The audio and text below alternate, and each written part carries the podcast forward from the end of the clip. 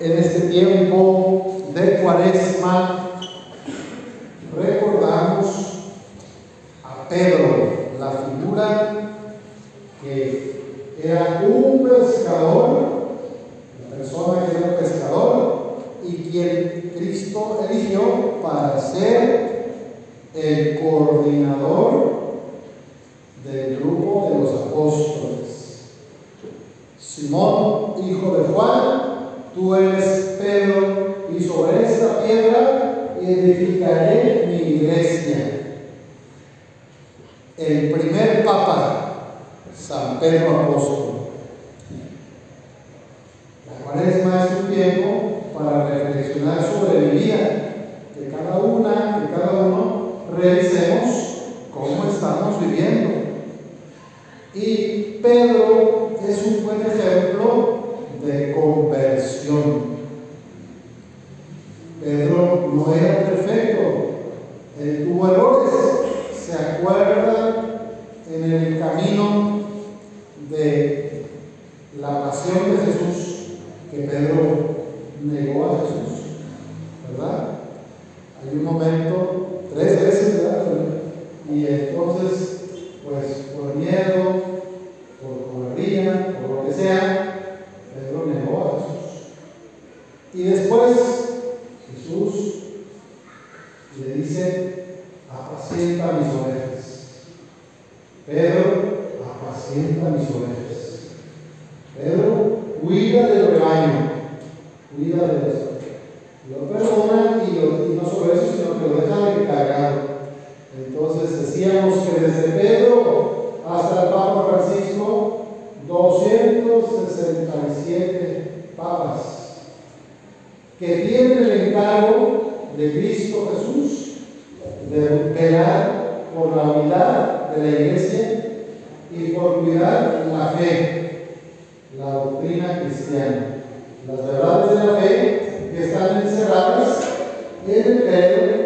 Ahí estoy viendo que en aquella pared tienen impreso el credo. ¿En qué creemos?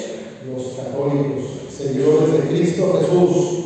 El Papa tiene el encargo, la cátedra de San Pedro es y cuidar las verdades de nuestra fe y cuidar la unidad del rebaño, para que sea Cristo el buen pastor, un solo rebaño, un solo pastor, un solo bautismo, una sola fe.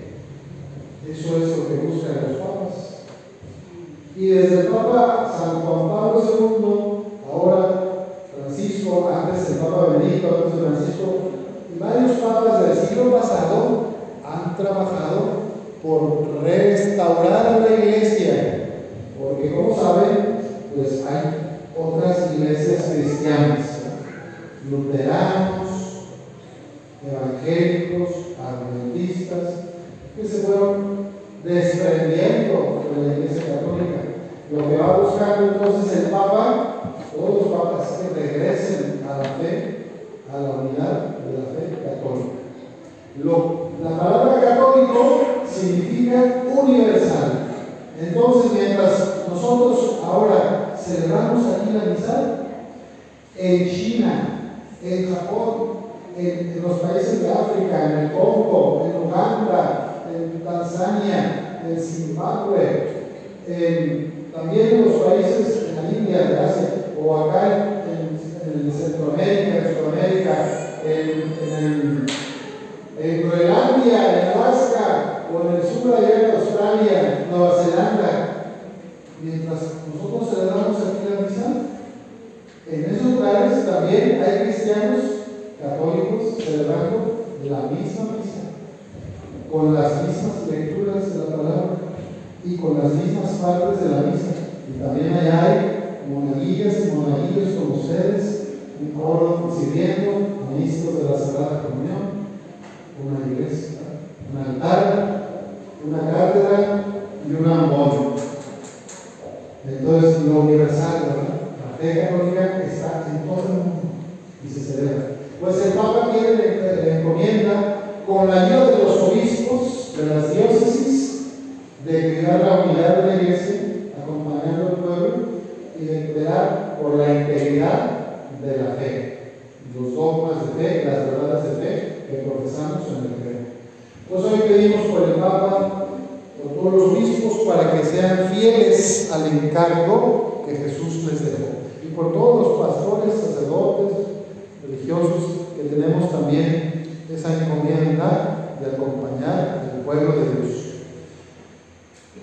El Papa San Juan Pablo II, muy listo, muy listo, y también el Papa Benedicto XVI, probablemente una de las mentes más prodigiosas del siglo XX, muy listo, gran filósofo y gran teólogo, los dos decían lo siguiente, con palabras similares, decían más o menos, el mundo está cansado de maestros, de gente que habla, predica, así como estoy viendo. Lo que al mundo le hace falta es testigos testimonio de vida. O sea, ¿por qué la iglesia en algunos lugares ya no hay jóvenes, no llegan los jóvenes? Los niños sí llegan, pero luego ya llegan a cierta edad y se desapegan, porque se, se aburren de lo que dice el padrecito. Dice, es que puro, rollo, necesitan testimonio de vida. Ven que los papás vienen a misa el domingo, o día que la misa en la comunidad, pero en la semana a los papás son groseros, se ofenden, andan en malos pasos, etc. Entonces no hay testigos.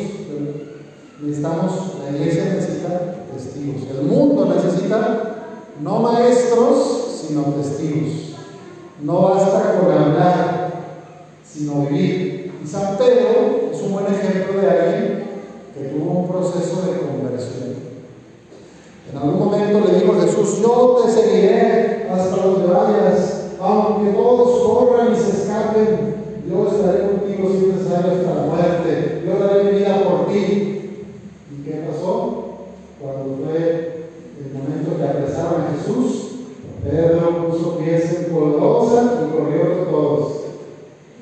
Pues hablar es muy fácil, pero hacer, dar testimonio, es más complicado. Y damos hoy Dios que nos dé pues, esa sabiduría, esa inteligencia. Qué bueno que me sepa las verdades de la fe. Qué bueno que yo, que tú te sepas el credo de memoria. Sabías saber las oraciones cristianas de memoria. Qué bueno que están las catequistas y los catequistas para enseñar. Pero además de predicar y de saber de memoria las oraciones o los dogmas católicos, todos estamos llamados a vivir el Evangelio, a predicar con el ejemplo, ¿no? solo de palabra, sino de obra. Pues hoy damos eso a nuestro Padre, por intercesión de San Pedro, primer Papa,